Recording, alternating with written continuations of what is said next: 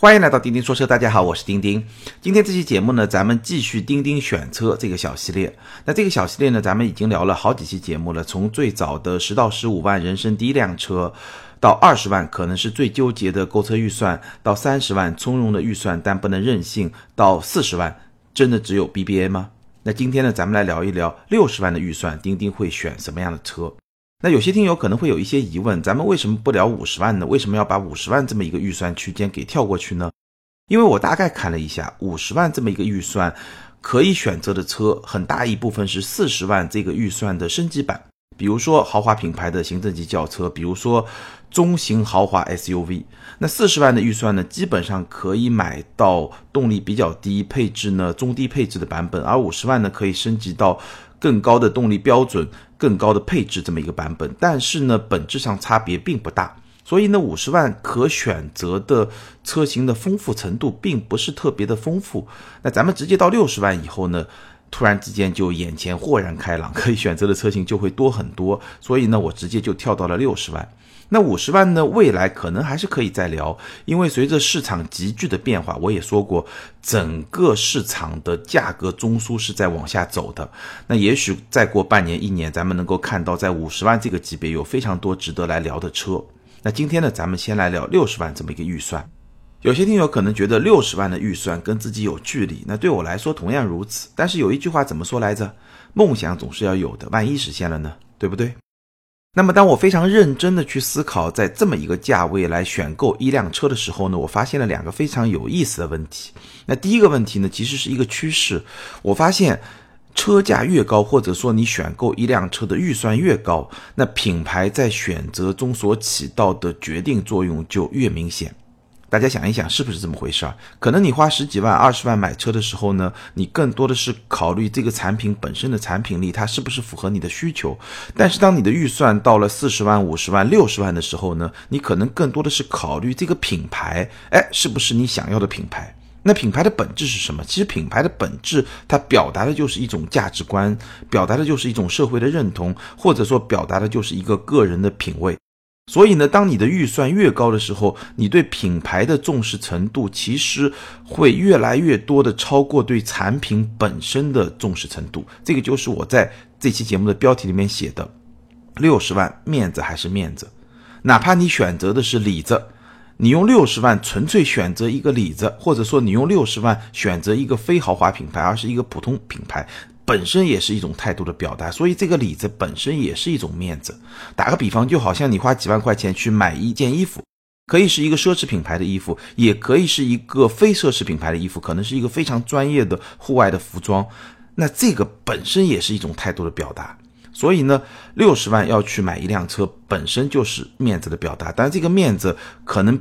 并不是一个非常狭义的中国人常说的有没有面子这么一个面子，而是相对比较广义的。除了有没有面子这么一个面子之外，也可以是你个人一个非常独特的品味，或者说一个非常独特的一种态度的表达。那这个是六十万选车我发现的一个问题。其实随着你的预算提高，比如说四十万以上、五十万以上，其实这个问题这个趋势是非常非常明显的。这是第一点。那第二点呢？我发现六十万要选择一辆车，其实是非常非常复杂的。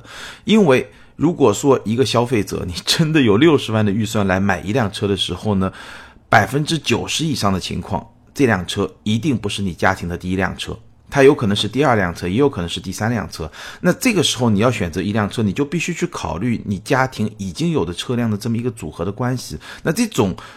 组合的关系会让你的选择变得非常的复杂，所以你选什么样的车可能都是有道理的，因为你要考虑到更加丰富、更加复杂的这么一种组合的关系。所以呢，从这两个特点来考虑的话，我会发现要去想一个我会去买的六十万级别的车，其实是一个很难面面俱到把所有情况都讨论到的这么一个问题。所以呢，今天的节目里面我会聊几款经常被询问到的车，大概从我的角度给出一些点评。然后呢，重点在于还是咱们这个系列的一个特点，就是我会怎么来选。好，我们首先来聊理性之选，也就是说，相对来说用六十万买一辆还是比较有实用性的选择，我会怎么来选。接下来呢，我们再来聊感性之选，也就是说，六十万纯粹从可玩性、从感性的角度来说，我会怎么去选。那从理性的角度来说呢，我觉得比较有吸引力的一款车是奔驰的 CLS。那 CLS 这款车呢，询问的朋友也是相当的多。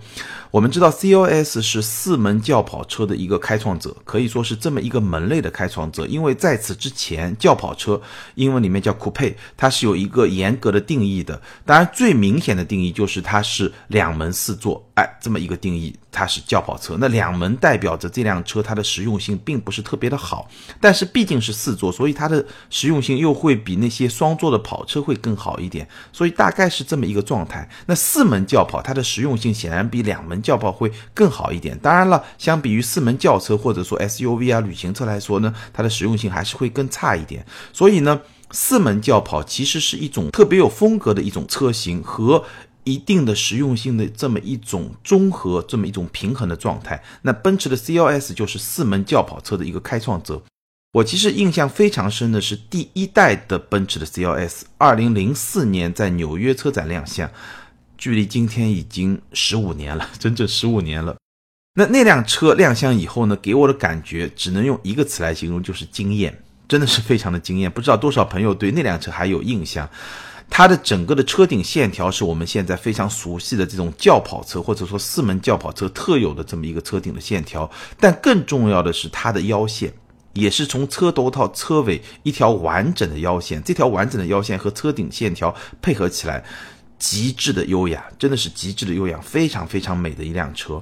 而且呢，第一代的 CLS 也是到今天为止 CLS 这个车系卖的最好的一款产品。我在维基百科上大概查了一下，二零零五年和二零零六年，也就是第一代 CLS 刚发布的那两年。它在欧洲市场的销量是超过了两万，在美国市场的销量是超过了一万，这两年也是 CLS 车系历史销量的高峰。那后面那些年，CLS 的销量没有那么高，我觉得是由各种各样的原因共同造成的。一方面呢，是因为第一代的 CLS 确实非常有魅力，那第二代、第三代，我其实觉得魅力相比第一代是略微走下坡路的。但是呢，我待会儿会说，同样对我来说还是相当的有吸引力。那第二个原因呢，就是它的同类的产品是越来越多了。因为第一台出来的时候，其实它在这个细分市场是一个唯一的产品，而且确实是非常的美。那第二代的 CLS 是二零一零年问世的，整个的造型呢，相比第一代会更加有力量感。第一代是一个优雅柔美这么一种风格，那第二代呢会更加强调一些力量感。它的腰线是一分为二的，前面一半从车头往下挑，然后呢从大概后轮罩前面的这么一个位置，后面一半它是从下往上上挑的一条腰线。所以这是两段式的腰线，整体给人的感觉呢是更加有力量感。而且呢，第二代的 CLS 是加入了列装版，就是我们说的 Shooting Brake。其实这个列装版我觉得也是特别有意思，因为它实用性会比普通的车型进一步有提升。它其实是一个四门轿跑和旅行车的这么一个跨界的产物。我个人也是相当喜欢的这个列装版。那第三代的 CLS 是二零一八年问世，最大的争议是它的车灯是一个。倒三角的这么一个车灯，但看的时间长了以后呢，我觉得也慢慢的习惯了。只不过呢，相比第一代、第二代呢，第三代我们现在市场上在卖的这一代 CLS 呢，确实在外观造型上争议会更大一点。不过呢，它已经回归了一整条腰线的设计，而且呢，它这个腰线不像第一代和第二代那么的强调，它跟整个的面，包括侧面，它的融入感会更强一点。整体的设计，无论是车头、车侧还是车尾，会更加的简洁。那六十万的预算呢，可以买到的是 CLS 的三百二点零 T 发动机，二百五十八马力，加上一个九 AT 的自动变速箱。那整体来说呢，我觉得对我来说吸引力最大的是第一代，其次是第二代，再其次是第三代。但即便是第三代这么一款车，我觉得从风格性上来说，对我个人来说还是比较有吸引力的。它有非常强烈的独特的风格，而且呢，它的实用性又确实比两门轿跑会更好。再加上这一代的奔驰整体内饰的设计是非常的豪华，所以这几个元素加起来呢，我觉得如果我有六十万的预算，奔驰 CLS 一定会是在我的备选清单上非常重要的一款车。这辆车完全是用设计征服了我，大概是这么一款车。其实关注这款车的朋友也是非常多的。那。我个人来说，对这款车还是非常的有兴趣，因为它的设计太有吸引力了。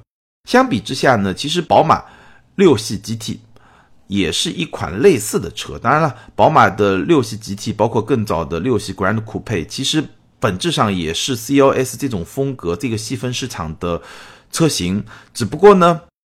今天市场上的六系 GT 这款车呢，其实它比 CLS 大概要便宜几万块钱，而且呢车身更长，它的车身超过了五米，空间更大，而且呢有空气悬架，整个车机系统也会更好。所以呢，从实用性的角度来说，其实六系 GT 是一款比奔驰 CLS 实用性，包括说整体的使用体验可能会更好一点的车。但是呢，其实对于四门轿跑车这个门类来说，我觉得更重要的还是风格，而。宝马六系 GT 在风格性这一点上，其实我觉得不够撩人。我可以这么来形容，就像一个美女一样，就是 CLS 她是一个有性格的美女，可能她并不是那么的完美，但是她非常吸引人。但是六系 GT 呢，它有点太中规中矩了。虽然它也努力想要，哎，有那么一种风格，有那么一种调性，但是呢，它本质上还是一个乖乖的那么一个形象，所以呢，总让人觉得差一口气。在这两款车里面，我会更加倾向于 CLS。那 A7 呢？我们其实点评过，因为今天在中国市场上的奥迪 A7 只提供六缸的版本，所以它的价位会更高。其实不是在这么一个价格区间之内。那第一款 CLS 是我的理性之选的其中一款。那第二款呢是宝马五系旅行版。当然大家都知道我很喜欢旅行车。那五系旅行版呢？其实非常遗憾，它没有正式进入中国市场。这一代的五系旅行版并没有正式进入中国市场，我只能歪歪一下。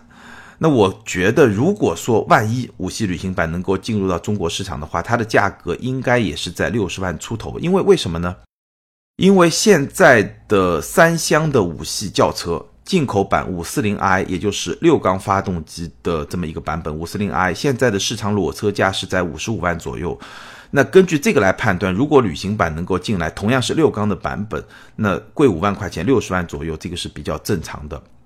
那如果说宝马五系旅行版六缸车型能够进入到国内市场的话，我觉得对于我来说吸引力还是非常大的。首先非常的实用，对吧？它的后排乘坐空间跟国产的加长版的五系来比呢，会小一点，但是呢也不小，基本上相当于新三系的长轴的车型，所以呢后排乘坐空间是足够大。那旅行车的后备箱当然就没话说，所以它的实用性是非常出色的。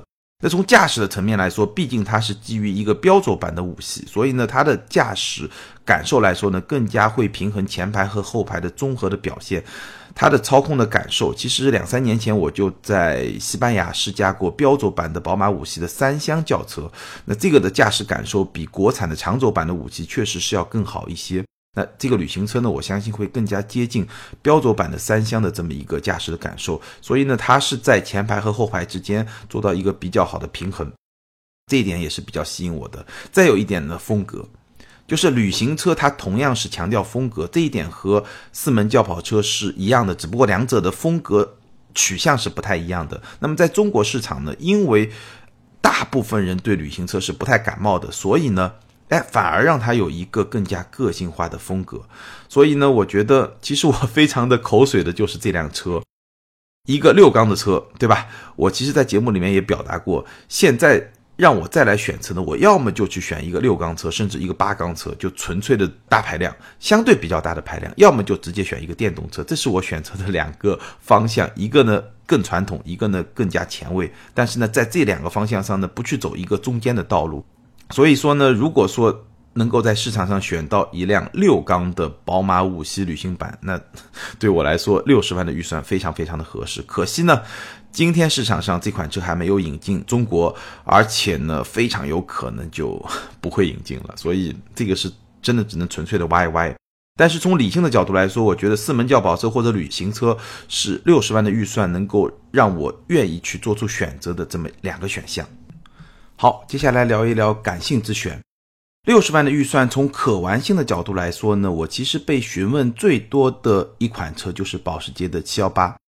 今天在市场上，普通款的 Cayman 或者 Boxster 二百五十马力的版本，裸车价大概在五十五万。那加上一些基本的选装之后呢，差不多就在六十万左右。因为我们知道保时捷的裸车 基本上是买不下手的。无论如何，你还是得加那么几万块钱选装，然后呢，这个车就是一个看上去比较完整的状态。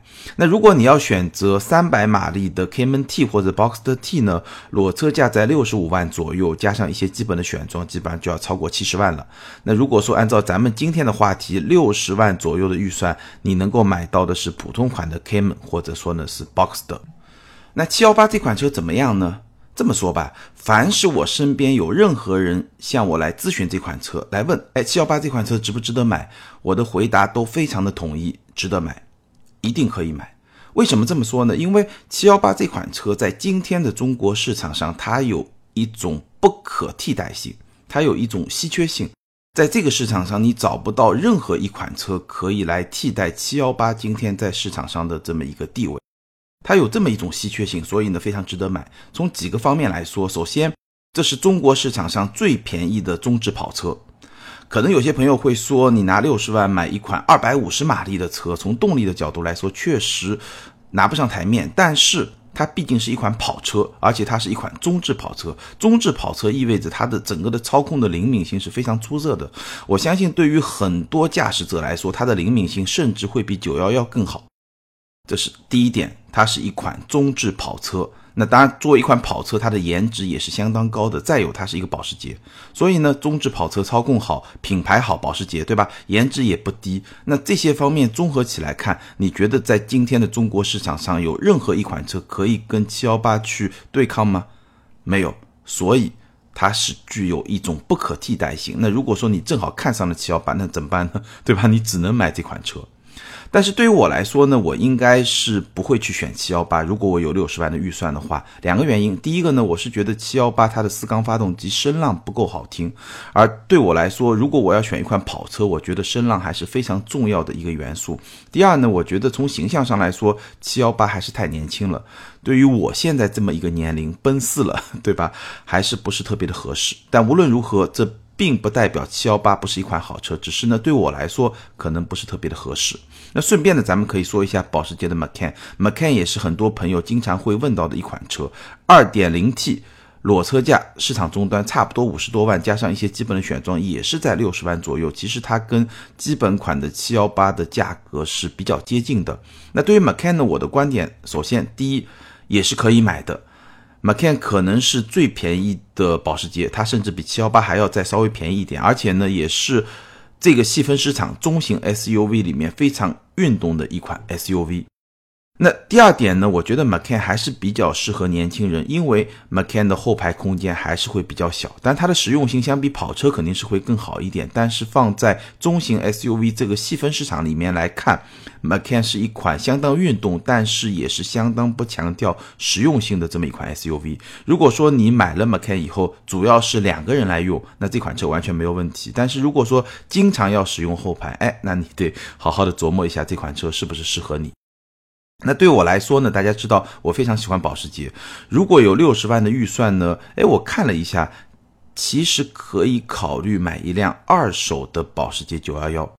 我看了一下，现在用这个预算可以买到991，也就是说最新一代的911，它的代号是992，那上面一代就是991，也就是说今天。六十万的预算已经可以买到上一代的九九幺早期的款型，比如说二零一二款或者二零一三款。然后呢，这个二手车大概里程数是在五到六万公里，大概这么一个二手的九幺幺是可以买得到了。九九幺是非常重要的一代九幺幺，因为它是使用了全新的平台，当年来看是一个全新的平台，而且呢，基本上可以说它使用了一个铝制的架构。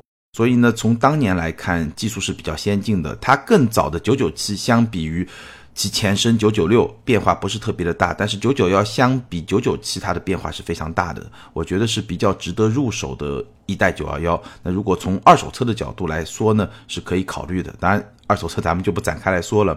只不过呢，如果你要买二手的保时捷呢，我提醒你要注意一点，在什么地方呢？就是说。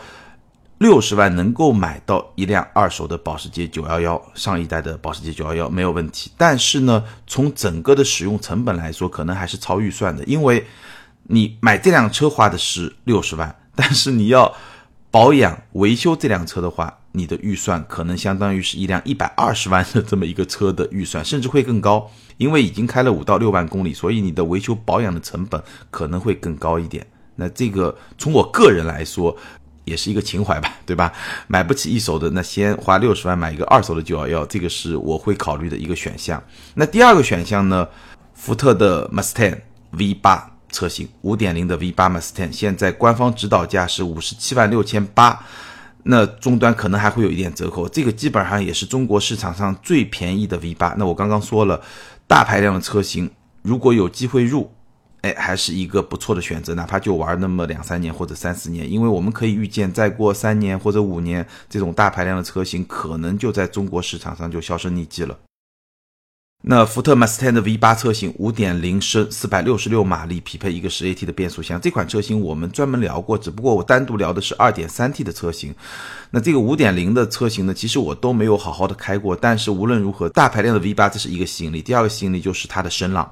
哎，这个是比较有魅力的这么一款车。感兴趣选择第三款车，我会考虑的是特斯拉 Model 3高性能版。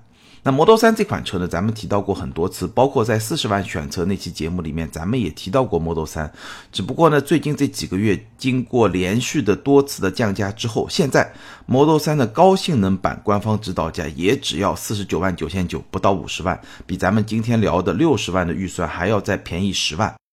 那在五十万这么一个价格基础上，Model 3的高性能版能够提供什么样的性能呢？Model 3的高性能版前后双电机，最大功率四百六十二马力，最大扭矩是六百三十九牛米，百公里加速是三点四秒。那我们来比一下，宝马 M3 是三点零 T 的六缸发动机，四百三十一马力，五百五十牛米，百公里加速四点一秒。奔驰 C63 AMG 4.0T V8 发动机，476马力，650牛米，百公里加速4.1秒。也就是说呢，Model 3高性能版的动力数据是接近了奔驰 C63 AMG 的 V8 发动机，而它的百公里加速成绩是明显领先于 M3 和 C63，它是3.4秒，而 M3 和 C63 都是4.1秒。而且呢，M 三和 C 六三今天在中国市场的价格基本上是在八十万到九十万这么一个价格区间，Model 三高性能版是五十万。那再考虑到车牌这些因素，基本上 Model 三高性能版的价格是 M 三和 C 六三的一半，以一半的价格提供了更好的性能，哪怕是跑山。或者说跑赛道也比较接近的这么一个性能，你说是不是特别有吸引力呢？因为首先直线就不要说了，Model 3的高性能版肯定是更好的。那你如果说是跑赛道，可能它的持久性会差一点，但是在日常，比如说你要跑个山，我相信 Model 3的操控体验也是会比较出色的。因为首先电动车它的电池放在车底这么一个位置，就会让它整个车的重心是比较低，所以它的操控会比较好。再加上它电机动力输出的这么一种特性。我是没有认真的开过 Model 3的高性能版，但是呢，我非常期待能够好好的开一开这辆车，而且我相信 Model 3的高性能版其实对 M3 啊、C63 啊这样的车是一个非常明显的冲击，因为这些车他们的买家、他们的车主在车库里面不可能只有一辆车，所以对他们来说，你说一个电动车、一个纯电动车没有办法去适应长途的旅行，根本就不是个事儿。而电动车在性能上的一些优势，可能会对这样的高性能的传统汽油车造成比较大的冲击。那对我个人来说，我觉得 Model 3的高性能版其实还是非常有吸引力的，毕竟它的价格也是比较便宜的。这个是我会考虑的，在感性之选这个名单上的第三款车。至于说传统的高性能车，以六十万的预算来看呢，你可以买到，比如说像 M 二，或者说像 C 四三这样的车。我的态度是什么呢？如果你喜欢可以买，但是呢，我不会去买。比如说 M 二这个车，当然非常的好，操控非常的机敏，但是呢，车身有点小，可以说是完全失去了实用性，就是一个纯粹用来玩的车。我觉得这辆车和七幺八一样，并不是特别的适合我。那 C 四三呢，其实是一辆非常特别的车。对于不了解 AMG 的人来说呢，我觉得这是一辆可以扮猪吃老虎的车。因为普通人一看，哦，就是一个奔驰 C 嘛。但是没想到它动力这么大。但是对于了解 AMG 的人来说，比如说就是 C 四三的这个车的车主来说呢，这辆车是有 AMG 的光环的，因为它长得确实跟 AMG 的车型 C 六三差别也不是特别的大，所以呢，这个车它有这种双面性、双重性，这种双面性和双重性可能正是像 AMG 的四三系列这样的车型最大的卖点所在。但是对我来说呢，我还是觉得。它缺少了一些纯粹性，因为它并没有像 AMG 这种一人一机的这么一个非常独特的这么一个理念，或者说这么一个表达。所以呢，这些车型我觉得基本上还不是我的菜，因为从可玩性的角度来说，它们并没有那么的纯粹。好，以上是六十万选车我的理性之选和感性之选。那我一共提到了五款车，大家是不是还记得我在节目开头的地方提出的两个观点和两个观察？那我可以用这两个观察来点评一下我自己提出的这五款车。第一个呢，就是说六十万买车，在这个价格预算上，你对品牌的看重会更加的强烈，或者说呢，对自我表达这种需求会更强。那我们来看一下这五款车，大概是自我表达了我是一个什么样的人呢？比如说，如果我选一辆 CLS，那我想表达的是我是一个爱美之人；如果我选一辆五系旅行，我想表达的是。我有志于追求有品质的生活。如果我选一辆二手的九幺幺呢？我想表达的是，我是一个懂驾驶的人。Mustang，我是一个对机械有追求的人。Model 3的高性能版，我是一个科技达人，我也是一个驾驶的爱好者。这些形象就是这五款车帮我做出的自我表达。那么，如果说从这五个自我表达的角度，让我再在这五款车中做一些筛选的话，我觉得我会。筛选出五系旅行、二手九幺幺和 Model 三高性能版这三款车，那我觉得这个方法其实也推荐给咱们的听友。如果说你实在想不清楚，哎，这么一个预算有那么两款或者三款车，你实在想不清楚要选哪一款，那这个方法也许有用。你会想一想，你选了这款车，它到底表达了你的怎么样一个？个人的品味，或者说怎么样一个个人的价值观，以及你想传递给身边的这些朋友的这么一个形象。其实我相信很多朋友在选车过程中都会有意无意或多或少的考虑这个问题。从这个角度来思考问题，其实也蛮有意思的。但另外一个角度呢，也是非常现实的，就是如果你真的要选这么一辆车，那你必须要去考虑和你另外的一些车型的这么一个组合的关系。但这个问题就特别的复杂，而且呢特别的个性化，咱们今天就不展开说了，有机会可以单独来聊。好，以上是关于六十万选车我的一些看法和选择，也欢迎你在评论区写出你的选择。还是那句老话，留言和评论永远都是对主播最大的支持。我们来看上期节目的听友留言，确切的说是上两期节目的听友留言。首先是一期特约节目，关于车贷这么一个话题，ID 是张泽下划线 TG 这位听友他说。听到这个话题，我遥想十一年前辞去入职一年的大学南下闯荡，不要说把妹，就是去打个篮球，人都嫌你是十一路去的。咬牙拿出所有积蓄，买下了人生第一辆车，次低配手动标致二零七，连商业险都上不起，交强险是有的。回首往事，正是唏嘘感叹。要是当年有金融，我至少上个福克斯或者高斯啊！非常感谢这位听友的分享，挺豁得出去的一位兄弟，为你手动点赞。下一位听友 ID 高手来了，他说，车贷这件事情进坑的可能性非常高，因为很多贷款公司都会用你看上去很便宜、很合适的贷款来诱惑你，当你发现后再脱坑就来不及了。相比较银行，我还是很信任车厂的贷款，因为车厂贷款有时有贴息。确实，我在跟咱们一些听友和网友的互动过程中，发现车贷确实还是有一些坑的存在。所以呢，如果说咱们的听友中，有需要用车贷来买车的这么一种情况的话，我强烈建议你再去听一听咱们上一期节目，包括之前的两期讲买车贷款的节目。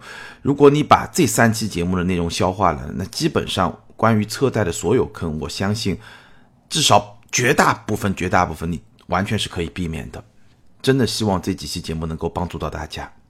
好，上一期节目呢，咱们是一个问答的节目，ID 是不换下划线 MU。这位听友他说非常同意丁丁的观点，手动挡操纵车辆的感觉是自动挡给予不了的，手动挡的掌控感相比自动挡更有乐趣。一个驾龄将近二十年的司机流，那咱们就不多说了，这绝对是一位老司机，而且呢，非常感谢你认同我的观点，我对这个观点也是非常有信心的。ID 是前翼 Richard 下划线零 C 这位听友他说，进口车的质量是否优于国产车？对半吧。进口车质量优于国产的，以雷克萨斯为例，丰田在日本控股了一大批对口的零配件厂商，从而在源头保证了质量。国产车。质量优于进口的，可以拿路虎捷豹举例。极光国产后质量是高于当年进口的。感谢这位听友的留言，你举的这两个例子我是同意的。好，欢迎这四位听友把你们的联系方式通过个人微信号全拼的钉钉小马甲留给我，你们将获得的是由途虎养车网赞助的美孚一号经典系列小保养体验券，价值四百五十元，可用于抵扣美孚一号经典系列机油四升装机滤和工时费。具体的领奖方式呢？欢迎参考咱们每期节目的简介。好，更多精彩内容，欢迎关注我们的微信订阅号“钉钉说车”。在那里呢，你可以看到我们的视频节目，你也可以通过新浪微博钉钉说车钉钉来跟我进行互动。好，感谢大家的支持和陪伴，咱们今天就聊到这儿，下周接着聊，拜拜。